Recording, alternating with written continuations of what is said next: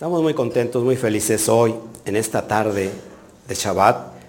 Tenemos una porción súper mega importante. Quédate por favor, vamos a ver un código súper secreto que tiene que ver con el cerebro. Sobre todo por un líquido que segrega nuestro cerebro o líquidos que segregan nuestro cerebro. ¿Qué tiene que ver esto con Israel? ¿Qué tiene que ver esto con la Cábala? ¿Qué tiene que ver con el secreto de la Torah? Lo vamos a descubrir en unos momentos. Quédate con nosotros, por favor, no te vayas. Ayúdanos a compartir. Estés donde estés, dale manita arriba, ponle corazón, envíanos super gracias, regálanos un, no sé, lo que tú nos quieras regalar. Estaría muy bien que lo compartas por todos lados y gracias por estar aquí. Estamos en un canal donde estamos nosotros vislumbrando todo lo que está en lo secreto. ¿Ok?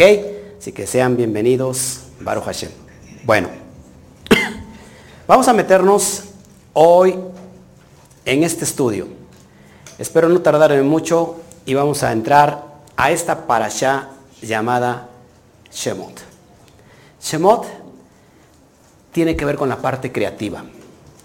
Esta parasha tiene que ver con la parte creativa porque ¿de qué personaje vamos a empezar a hablar en esta porción? De Moshe. Moshe tiene que ver con la parte creativa,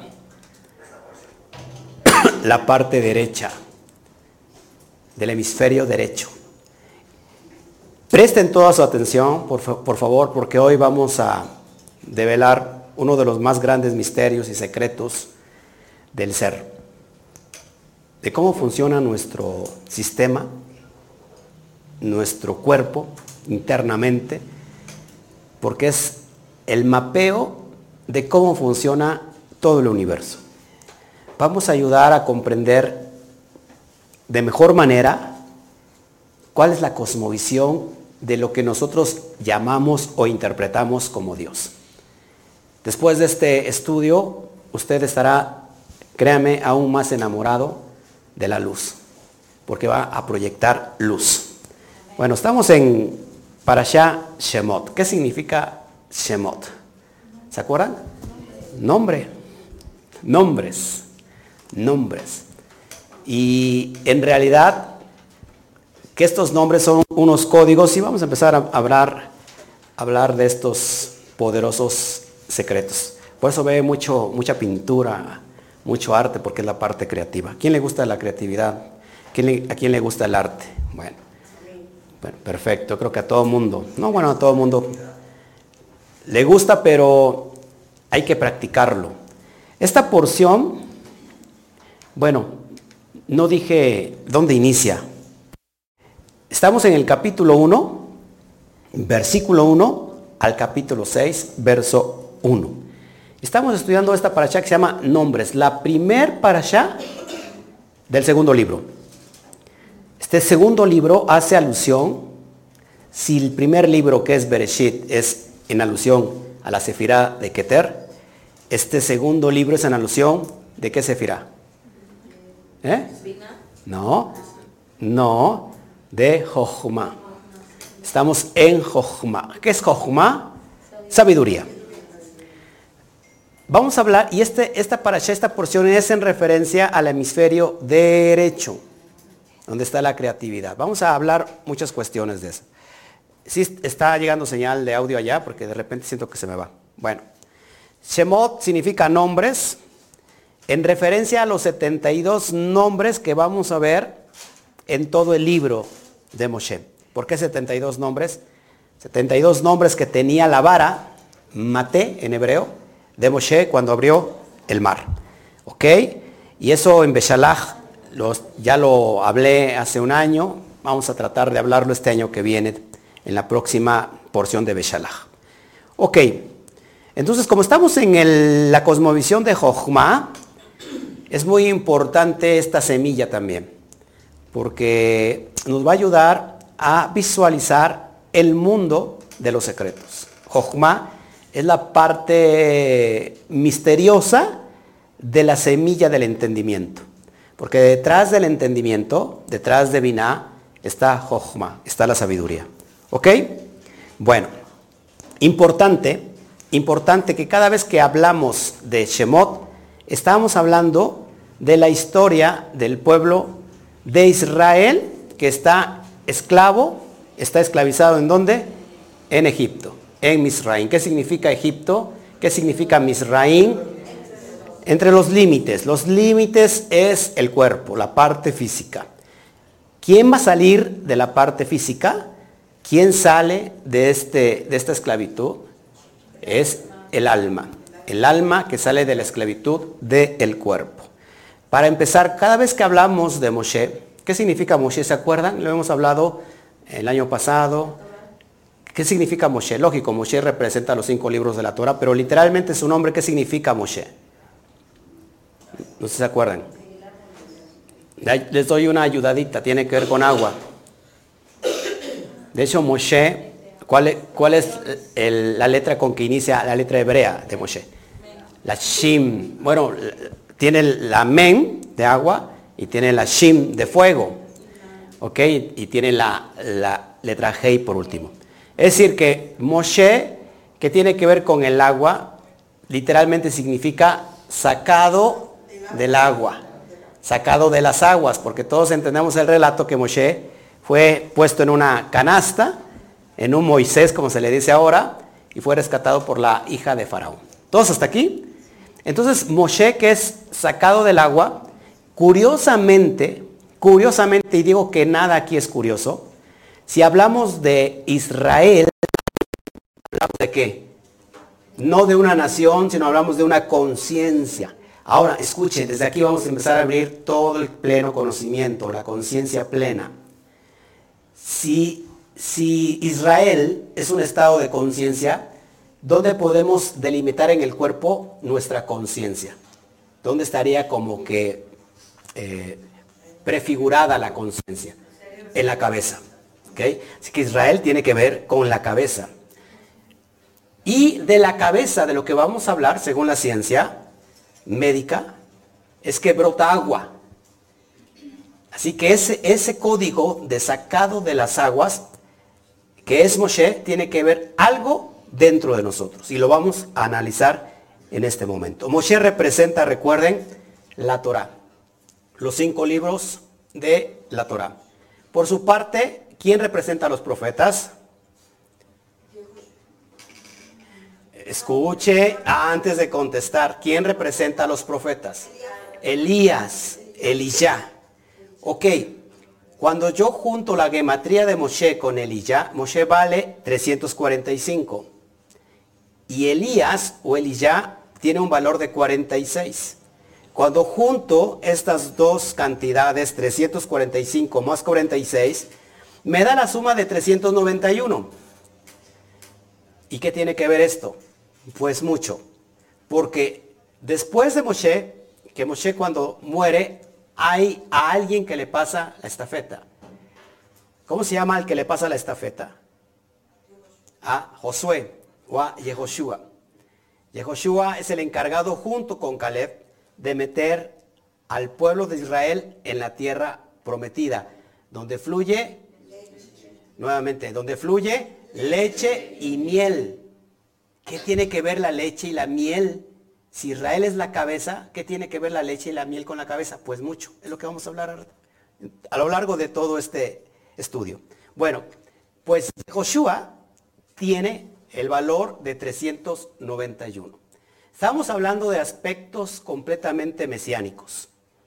Vamos a, a, tocar el tema del Mesías o del Mashiach. ¿Me escucho mal? ¿Sí?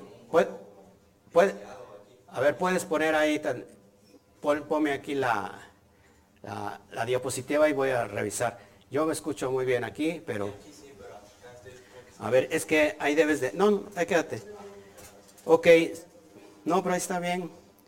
Eh, eh, está, está perfecto. Mientras no me pase los picos, estos... Si me paso los, si me paso los picos, nada más puedes bajarle un poquito. ¿Todos aquí? Siga prestando atención, por favor, porque es muy importante. Ok, nada más que le bajen ahí un poquito y ya no hay problema. Ahora, escuche, 391, haga la suma rápido. Entre sí, entre esos tres dígitos. ¿Cuánto suma? 391. ¿Eh? 13. Hoy estamos hablando y tratando la porción número 13. ¿Ok? Ya hablamos de códigos. Escuche. 13 en alusión a la palabra Ejat. ¿Qué significa Ejat? Unidad. Si Jochma, estamos hablando en la dimensión de Atzilut. Todo lo que vamos a hablar, lo estaremos hablando no desde la cosmovisión de la dualidad, sino desde la cosmovisión de Atzilut. Cuando hablamos desde Atzilut, significa que todo vale uno, que, así, que no se puede dividir. Ok. Todos sabemos aquí que Moshe de alguna manera hizo el tikkun correspondiente de Adán. O sea, Moshe viene como que a corregir la transgresión de Adán y de Java, ¿ok? Que es el árbol del conocimiento del bien y del mal. Hace un rato les explicaba ya en la clase privada que tuve con ustedes cómo Adán era uno y cómo este fue dividido. ¿Cuándo fue dividido? cuando lo hicieron entrar en un sueño profundo. Cuando comen el árbol del conocimiento, se les abren los ojos. No lo voy a tratar aquí porque ya lo hablé en la mañana, estaremos después comunicando todo esto. Significa que en este mundo de la dualidad, escuche, nuestra alma está dividida en dos. ¿Ok? Entonces, la historia de Echemot o del libro de Éxodo no es algo que sucedió hace miles de años y es una historia ahí judía o israelita, sino que tiene que ver con el ahora, de cómo nosotros somos esclavos de nuestros propios cinco sentidos. Cinco sentidos tienen que ver con los límites. Somos esclavos de nuestro cuerpo, es decir, algunos somos esclavos de la glotonería, por ejemplo, ¿no? Y de todo lo que produce placer vía el cuerpo de todo lo que, nos, que no nos permite entrar a los mundos espirituales, ni que nos llamemos Israel. Tiene que ver con, con, esta, con este exilio que prácticamente está batallando el alma con su cuerpo. Entonces Adán y Eva era una misma alma. No es que estuviera dividida, era una misma alma. Pero si fundimos nosotros, fíjense, a Eva con Adán, volvemos al estado original de Adán, se los explicaba en la mañana, porque Adán tiene una gematría de 45. Por supuesto, Java, o por su parte Java o Eva, tiene un valor en gematría de 19. Fíjense, cuando Adán, que es 45, le resto Java, porque antes era una sola entidad y ahora se divide, cuando a 45 le, le resto 19, me da el valor de 26. 26 en alusión al nombre de Yud, Hei, Bab, Hei. ¿Ok? Es muy importante, y hace un rato lo, hablaba cuando dice Bereshit, que cuando le dijo el serpiente a Eva, si comen del fruto del conocimiento, serán igual que a Elohim, que a los dioses. Ya lo explicas un ratito. Pero por ahí va. De hecho, el 26, si tú lo juntas, Yud, Hei, Bab, Hei, te forma un qué? Un hombre. En ese sentido, presta atención porque vamos a hablar ya desde el sentido profundo de lo que es la cábala y el árbol de la vida. Yud Kei Bat Kei no solamente es un nombre, es una vestidura de la luz, sino es un conducto o un salvoconducto que no, es como una escalera para llegar a la dimensión de los mundos superiores. Algunos estamos tan cortos de, hablando en, la limitancia del cuerpo, que pensamos que Yud, Hei, Bat, como si lo fuera, como si fuera todo. Sin embargo, no me malinterprete, Yud, Hei, Bat, es una escalera, es la formación del hombre a imagen y semejanza para poder ir a los mundos superiores y salir de esta influencia eh, electromagnética que conocemos como la Matrix, como el sistema. ¿ok? Como que algo nos está gobernando. Necesitamos la escalera para salir de esta dimensión, ¿ok? Bueno, hablando de estos pormenores, y vamos a entrar en materia, y ahora sí vamos a ver qué dice el Zohar. Voy a tomar el capítulo 6 de este, de este texto, de este artículo, cuyo título, cuyo título lleva, cada hombre vino con su familia. ¿Cuántas almas entraron? Entraron a, Israel, a Israel, ¿se acuerdan? 70 almas, 70 almas. Y vamos a ver qué dice el texto, y ahí lo tienes para los que están, tienen en su mano el Zohar, pues vayan revisándolo, y para los que no, pues imagínenselo. De todos modos aquí lo voy a ir leyendo. Y voy a intercalar qué es lo que dice el Zohar hace dos mil años según Chimón Bar Yochai, o algunos de alguna manera determinan que el que escribe el Zohar no es Rabbi Shimon Bar Yochai, sino Moshe de León, ¿no? en el medievo, pero de todos modos la esencia viene de este, del Rashbi, de este, de este rabino llamado Shimon Bar Yochai, ¿Cómo puedo, él predeterminar estos conocimientos plenos de anatomía, de, lo que es eh, el cerebro, cómo está compuesto con sus terminaciones y sus fluidos? ¿Cómo lo pudo saber hace dos mil años? El Zohar ya relataba de todo esto y lo voy a comparar con lo que dice la ciencia moderna. Y vamos a entender por qué Israel, muchos no lo quieren creer que Israel para ellos es algo literal, que es un pueblo, que es un lugar geográfico. Israel tiene que ver con una conciencia elevada. Y después voy a primero a leerles los textos que nos relatan de lo que quiero hablarles y después nos vamos a hablar un poquito del líquido cefalorraquídeo, cuál es la función de este, de la, de la columna vertebral, de todos esos detalles que, que los tenemos ahí pero que no sabemos a ciencia cierta que son parte del ecosistema universal macrocósmico. Dice el versículo 37, Rabí Eliezer abrió la discusión diciendo, y cuando Shlomo, es decir, Salomón, terminó de construir la casa de Hashem y la casa del rey, dice en Primera de Reyes 9.1, pregunta Pregunta el Zohar, ¿cuál es el significado de la casa del rey? Puesto que se mencionó la casa de Hashem y la casa del rey. ¿Cuál es la diferencia? Y contesta el mismo Zohar que la casa de Hashem se refiere al templo y la casa del rey se refiere al recinto sagrado llamado Santo de los Santos.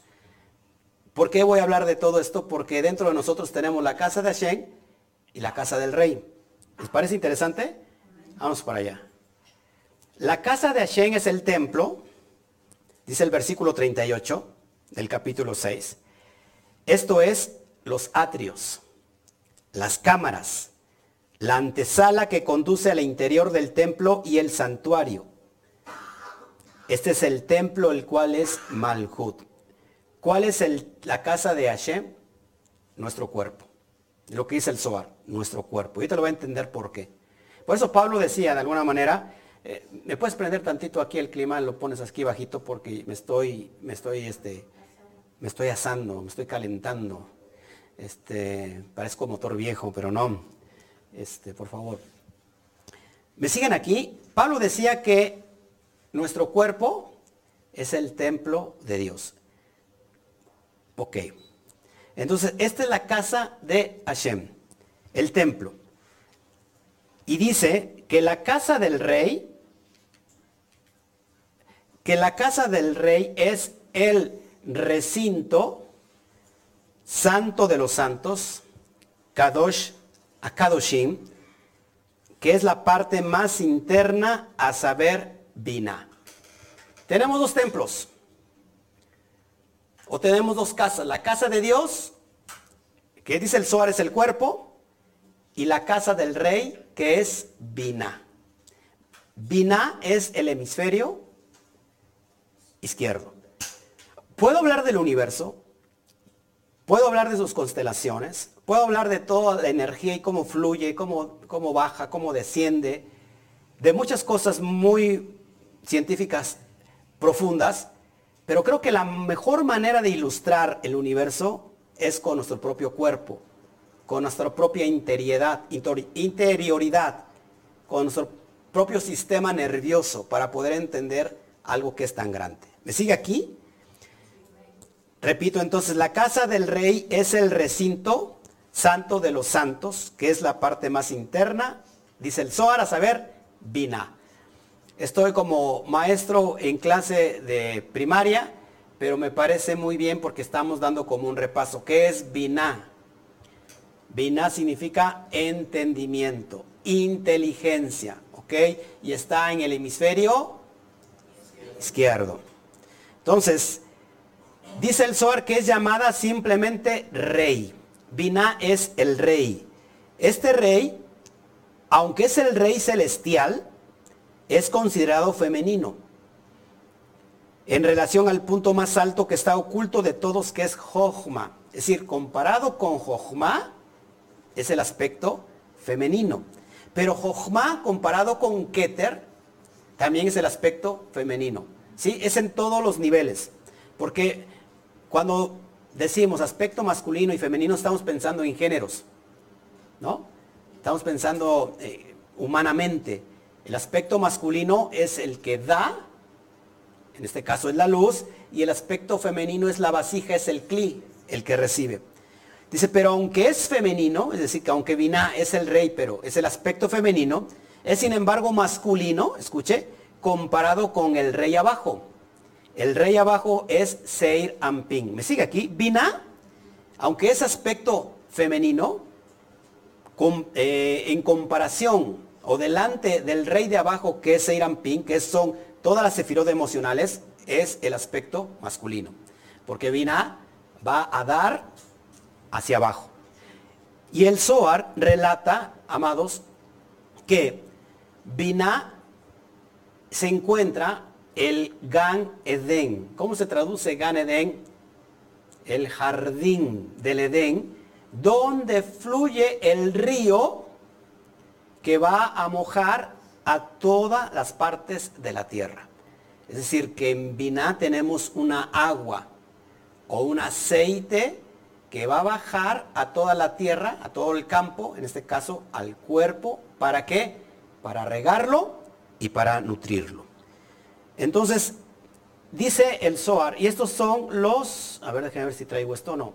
Y estos son los nombres, porque así inicia. Y estos son los nombres de los hijos de Israel. Así inicia esta porción.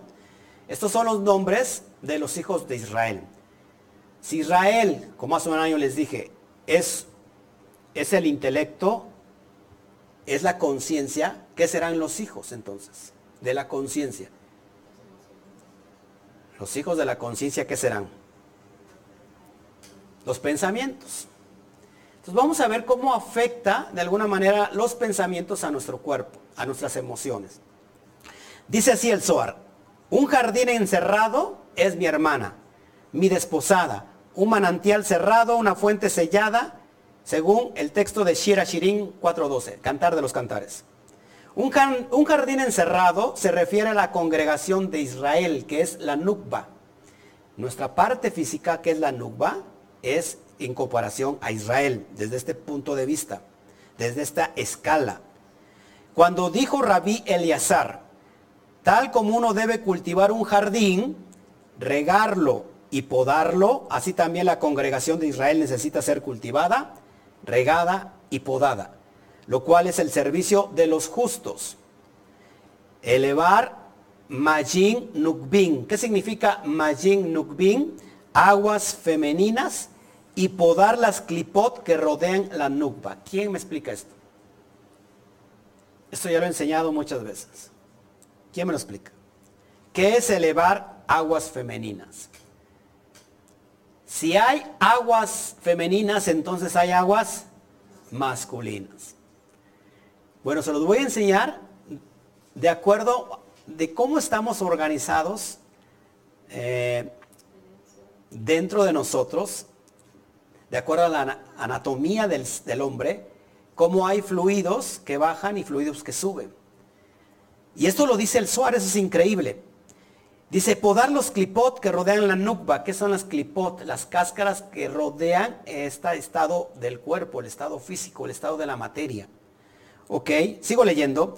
Por lo tanto, Israel es llamada jardín y también llamada viña, porque Israel, queriendo decir la casa de Israel, que es la nukba, necesita ser cultivado, regado, podado, igual que una viña.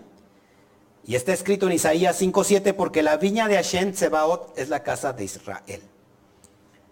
Más adelantito lo vamos a despejar todo esto, no se preocupe. De igual manera, los hijos de Israel, lo cual se refiere a todos aquellos que caminan por la senda espiritual, dice el Zohar, deben también ser refinados y cultivados, regándolos o ser nutridos por la luz.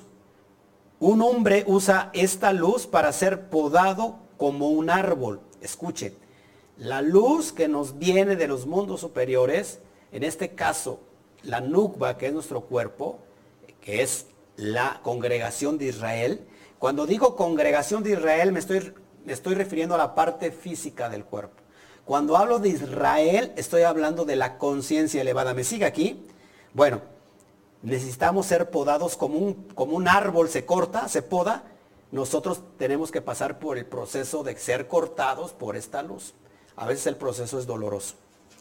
¿Para qué es la poda? Para desarraigar y purgar todos sus rasgos y bloqueos negativos que tiene el ser humano. Por eso cuando estamos caminando de frente a la luz, lo primero que vamos a encontrar es resistencia. Si no hay resistencia es que no es que no, no, nos estamos acercando a la pureza de la luz. Siempre que vamos caminando hacia la luz, vamos a recibir resistencia porque el cuerpo se va a resistir. Y es una forma de que estar, de estar podando todo lo negativo que está dentro de nosotros. Hay muchas personas que se acercan al conocimiento profundo de la cábala y les empieza a pasar cosas, ¿no? Y, y, empieza a decir esto será bueno, será de Dios, porque me empiezan a pasar cosas que antes no me pasaban. Lo que pasa que antes no estaba removiendo el avispero, ¿no?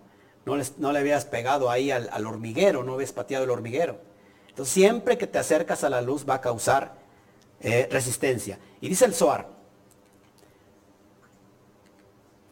la mayor fuente de luz para los seres humanos es el templo, específicamente la cámara conocida como el santo de los santos, que ahí es donde vamos a, a trasladarnos. El santo de los santos, ¿dónde está? ¿Se acuerdan? Vina, Vina. Hay un acceso ya se los he enseñado. Hay un acceso para el Santo de los Santos. ¿Dónde está situado el templo? En otra escala, porque estamos hablando de diferentes escalas. El Zohar no solamente menciona a la casa de Hashem en un lugar, como el templo, como la parte física, sino también hace alusión a otra parte del cuerpo. En el árbol de la vida, ¿dónde está situada el templo? En el corazón, en Tiferet, que es el corazón. Este corazón tiene diferentes cámaras. Así como el, templo tenía tres eh, divisiones, tres niveles, hay un nivel que nos abre la entrada al lugar de los santos, al lugar más santísimo, y este es a través del dad, del conocimiento. ¿Me sigue aquí? Entonces, vamos a entender todas esas cuestiones, porque de este lugar sagrado, escuche, del santo de los santos, emergen las fuerzas espirituales más poderosas conocidas por el hombre. Por eso cada vez que nosotros estamos en un lugar como este estudiando la Torah de manera seria y responsable, eh, vamos a, jalar siempre esas energías. Siempre lo digo, siempre que te metas a estudiar el Zohar, deberías de tener un líder, alguien que te pueda guiar, o un guía, un maestro, un guía, que te pueda encaminar por los senderos de la luz. Sobre todo que este guía tenga experiencia en el manejo de la luz, porque el manejo de la luz es energía con dos polos, positivo y negativo. ¿Ok? Por eso es muy importante que entendamos esto. Bueno, estas fuerzas, ¿qué hacen? Cultivan y riegan y podan la tierra entera, es decir, el cuerpo, transformando nuestro globo en el mayor de todos los jardines, que es el jardín del Edén. La relación final de dar y recibir, es decir, luz y vasija, emerge la luz del Creador comparte con la vasija, que es la humanidad, y la vasija recibe esta luz para compartir placer con el Creador. Bueno, vamos a entrarnos en materia de cómo se gesta este líquido en nuestro cerebro y qué función tiene con toda nuestra anatomía. ¿Les parece? Entonces el ser humano, tanto aspecto masculino y femenino, es un ser que está eh, compuesto de manera que se puede entender el macrocosmos, porque él es un reflejo, un reflejo, perdón, del universo. Y vamos a empezar con esta dimensión que a mí, a mí me parece fascinante. En el cerebro, amados, se crea un líquido que se llama cefalorraquidio. Particularmente está dentro del claustro. Claustro, en referencia, fíjese, claustro es en referencia a algo, algo santo, claustro, que se encuentra en la cara interna del neocórtex, profundo al óvulo de la insula, y ahí se crea esta secreción que se llama líquido cefalorraquídeo, o por sus siglas en inglés, LCR. Fíjese, el, el, claustro se encuentra en la cara interna del neocórtex, que, que es el punto profundo al óvulo de la insula. Pero, este, ¿qué nos quiere decir nuestro propio cuerpo? ¿Cómo se gesta este líquido y para qué sirve en nosotros? Se va usted a sorprender. Bueno, este, este fluido, amados, este fluido es un aceite, entre comillas, ojo aquí, que se desprende del cerebro y baja por la médula espinal hasta llegar al plexo sacro. El plexo sacro es un hueso es una parte que tiene cinco huesos antes del hueso final que es el coxis.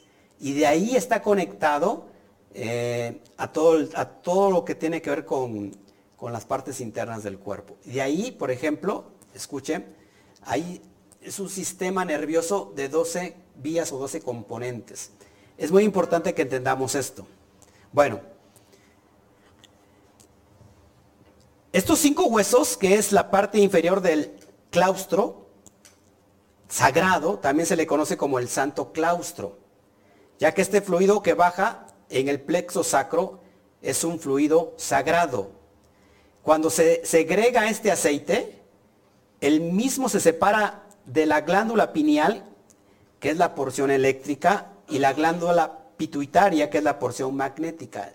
Otra vez, aspecto masculino y femenino antes de ser enviado a la médula espinal, así él desciende por esta médula espinal. Esto es muy importante, amados, porque para que me vayan entendiendo, este aceite es, es llamado eh, en, las, en, las, ciencias gnósticas el, aceite crístico.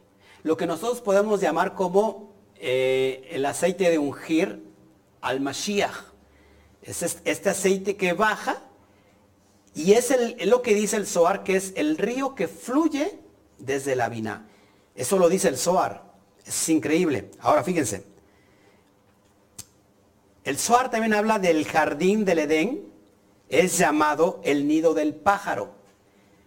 El jardín del Edén, que es vina, es llamado el, el nido del pájaro. Porque el que, el, que vive ahí, el que vive ahí es el Mashiach, en el nido del pájaro, es llamado el pájaro que baja, que desciende o bajará sobre toda la tierra de Galilea, así lo dice el Zohar. Y cuando baja este Mashiach, va a declarar la guerra a todo el pueblo que atormentaba a Israel. Eso lo dice el Zohar. Pero hablando desde el punto de vista eh, científico, ¿cómo, ¿cómo, es que, que tiene este movimiento, este, este aceite? La médula espinal, todos sabemos entonces aquí que es básicamente una extensión del cerebro. Fíjense, la glándula pineal, la glándula pineal, también lo traigo en pantalla, la glándula pineal y la glándula pituitaria, en este, en este aspecto son Abba e Ima. Dicen las corrientes gnósticas, es María y José, que van a dar a luz al niño Jesús. En el aspecto de la cabla decimos que es Abba e Ima, que van a dar, se van a unir para tener el dad, el conocimiento, eso es importante, ¿ok? Dice, estos dos, fíjense, estos dos, estas dos glándulas, la pineal y la pituitaria, son los responsables de enviar el aceite por la médula espinal. ¿Para qué sirve este aceite?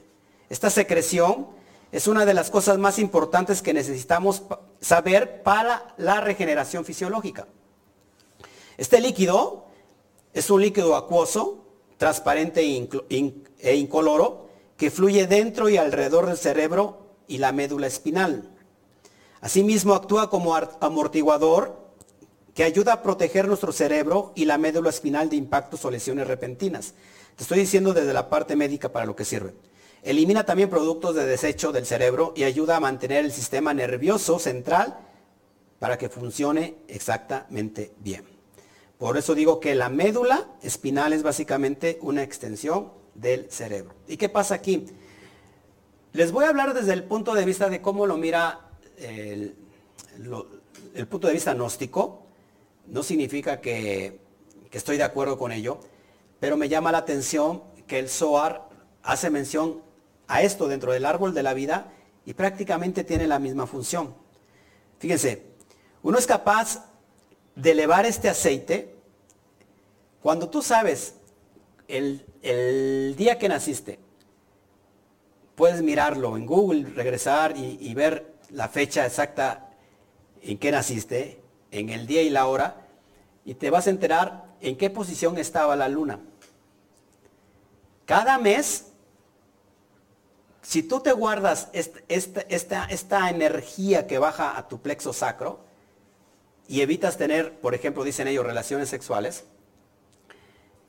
llega el momento que esa energía vuelve a subir a través de la columna vertebral, que ¿cuántas vértebras tiene? 33 la hace subir para que llegue de nuevo a su base y ahí como que explote. Y ahí puedas cambiar tu sangre, es decir, toda la sangre que estaba eh, contaminada es regenerada, una sangre nueva. Por ejemplo, puedes vivir más años, eso lo hace el aspecto, el punto de vista gnóstico, haciendo alusión a los 33 años ¿no? que tenía Jesús cuando, fue, cuando murió cuando murió en el sacrificio. Nos suena como locos, pero aquí hay muchas verdades profundas. Resulta que el número 33, y después va a ser un estudio, se los prometo, profundo de esto, el número 33 es un número clave.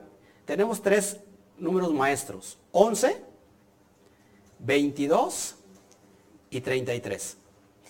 En el árbol de la vida, amados, ¿cuántos sefirot tenemos? 10 sefirot, que están de alguna manera sujetadas a 22 vasijas eh, de conciencia plena, que son las letras hebreas. Es decir, que si sumamos 10 más 22, tenemos 32 senderos o caminos de la sabiduría. Eso es lo que enseñamos en Cábala. Pero hay una sefirá que no aparece que de repente es invisible y cuando apareces, cuando entramos al grado de iluminación. Y esta sefirá que no aparece, que es la invisible, precisamente es la sefirá de Da'at, de conocimiento. Es decir, que el número 33 está en la sefirá Da'at, que es la número 11. Esto es increíble. ¿Por qué? Porque prácticamente te estoy diciendo que nosotros, cuando meditamos, lo que hacemos es bajar la energía que está en Keter, que es la letra Yud, que desciende a todo nuestro organismo y de alguna manera nos activa, nos, eh, nos enciende el DAT, el conocimiento, ¿ok? Llegamos a un estado, a un grado de elevación e iluminación. Prácticamente lo que te están enseñando es que cómo, de alguna manera, es, cuando te guardas de esta semilla poderosa, puedes subir de nuevo por las 33 vértebras, que en el árbol de la vida sería eh, la cefira de Eldad, del conocimiento, para que podamos iluminar iluminarnos eh, a través de esta luz. ¿Me sigue aquí? Por eso es muy importante. Después voy a hablar más del 33 porque hay diferentes, eh, diferentes doctrinas que toman este número como el número, uno de los números maestros, ¿no? Por ejemplo, eh, me viene a la cabeza la masonería, los 33 grados, ¿no? la cábala habla de diferentes grados de elevación. Entonces te estoy dando varios pormenores. Bueno, cuando nosotros, fíjense, cuando, cuando llega esta semilla, regresa al punto de origen, dice que millones de células cerebrales se vuelven a reactivar.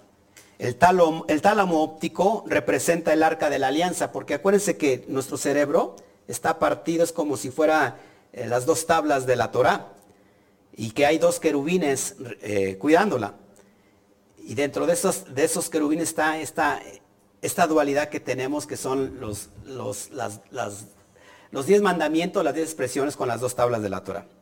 Bueno, habla que también hay cuatro cerebros en el cuerpo humano. Uno es eh, lo que llamamos estos dos hemisferios, se lo, eh, conocen ellos como el cerebro de Dios. Eh, otra parte es el cerebelo, que es uno de los cerebros también que, que unifica los dos hemisferios. Y otro sería la médula oblonga, que es la responsable de las acciones involuntarias del cuerpo, así como el respirar. ¿Estás consciente de que tienes que estar ordenando tu cerebro que, que ordena tu cuerpo que, que, respire? Es de una manera como en piloto, ¿no? Y el cuarto, el, el cuarto cerebro que tenemos, y dice la cábala, es el corazón. ¿Te acuerdas? El corazón es un cerebro independiente al mismo cerebro. Bueno, entonces, cuando desciende el aceite, también se le conoce como el maná del cielo. O sea, este aceite, este líquido cefalorraquídeo, no solamente se le conoce como el ungüento del Mesías, de Mashiach, sino también como el maná del cielo. Ok, ¿qué más les tengo aquí? Entonces la glándula pineal representa a Israel, a la conciencia elevada. Pero en Israel, en la tierra de Israel, en la tierra prometida, iba a fluir, iba a fluir ¿qué? Leche y miel. Eso es lo, importante que a mí me parece impresionante. Como que si Israel es la tierra donde se, le, se promete que fluye leche y miel, ¿a qué hace referencia en la leche y la miel?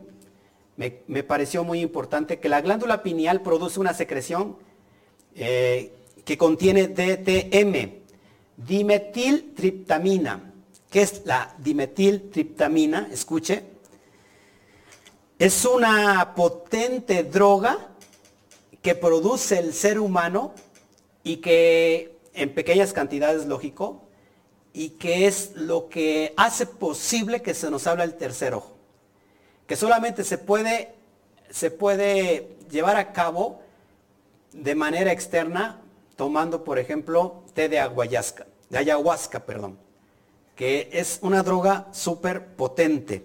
Fíjense, hablando desde el punto de vista científico, se produce en momentos de importancia neurológicos dentro de nosotros, como cuando la conciencia entra al cuerpo durante el nacimiento, la meditación profunda de la, eh, la meditación profunda, perdón, la psicosis, y la experiencia cercana a la muerte es cuando produce esta sustancia.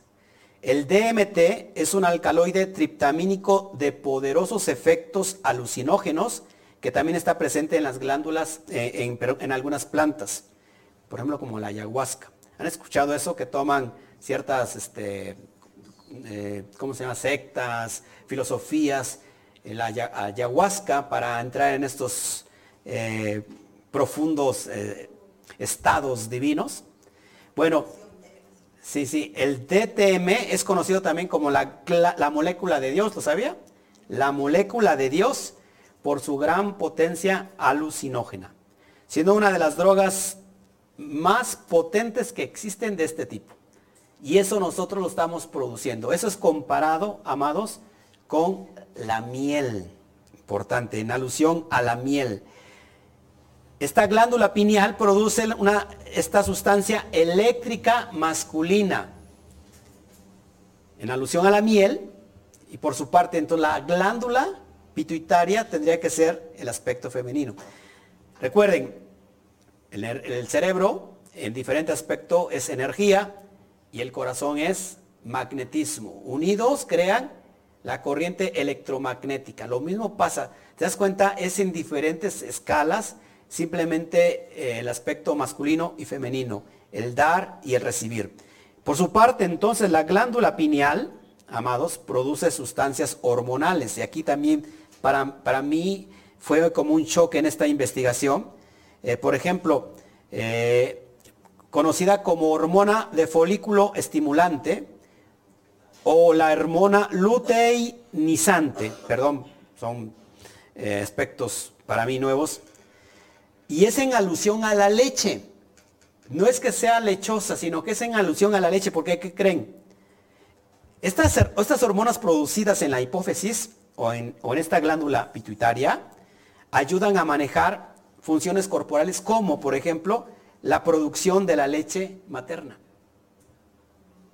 Por ejemplo, el crecimiento, la presión arterial, algunos aspectos del embarazo, las funciones de los órganos sexuales, tanto en hombres como en mujeres, la, función de la glándula tiroidea, la, conversión de alimentos en energía, el, metabolismo y el equilibrio en el cuerpo. Esto es increíble. Entonces, es impresionante cómo la, la Torah está haciendo referencia al universo implícito dentro de nosotros que conocido como el, mic, el microuniverso, ¿no? Eh, y que esta tierra no es en sí algo geográficamente hablando, algo físicamente, sino estamos hablando de conceptos de conciencia. ¿Cómo es posible que los escritores de la Torá hace miles de años entendieran estos conceptos tan elevados? ¿Cómo es posible que el Nuevo Testamento nos está presentando no una historia de un maestro, un rabino judío que murió, ¿no? Y que hizo milagros y todo eso, sino que nos está hablando de, conocimientos elevados de cómo llevar la conciencia al otro nivel. ¿No le parece importante? Me llama la atención también que secreción comparte la misma raíz etimológica con la palabra secreto. Por ejemplo, y sagrado tiene que ver con sacro pocas palabras, es la secreción del secreto sagrado que va hacia abajo, hacia la médula espinal y llega al sacro, y ahí es donde lleva estos, por estos 12 conductos, que es increíble, que estábamos hablando de 12 constelaciones, que estábamos hablando del campo eh, que nos gobierna, el campo astral, estábamos hablando de las 12 tribus de Israel, y todo es en alusión a lo que hace un rato les platicaba, de cómo salir del dominio de esta Matrix. Tenemos implícito dentro de nosotros todo, todo el paquete que necesitamos para elevar nuestra conciencia. De hecho, estamos asimilados, estamos hechos a la conciencia divina, porque todo nuestro ser es un universo, un pequeño universo contenido dentro de nosotros, que a su vez, no por ser pequeño, no, no significa que, que, sea terminable, es interminable. Es increíble cómo eh, todo lo que hemos estado estudiando, no, o sea, no solamente lo dice el SOAR, sino que lo conformamos con la parte científica, con la parte que, que nos da el sustento más para entender esta situación. Y esto es lo que quería yo entregarles, creo, ¿sí? A mí me pareció importante tocar el tema porque hasta aquí se oyó mamá. Este, ¿no le parece importante? Preguntas, bueno, si hay preguntas en el chat. No quise hacerlo muy extenso,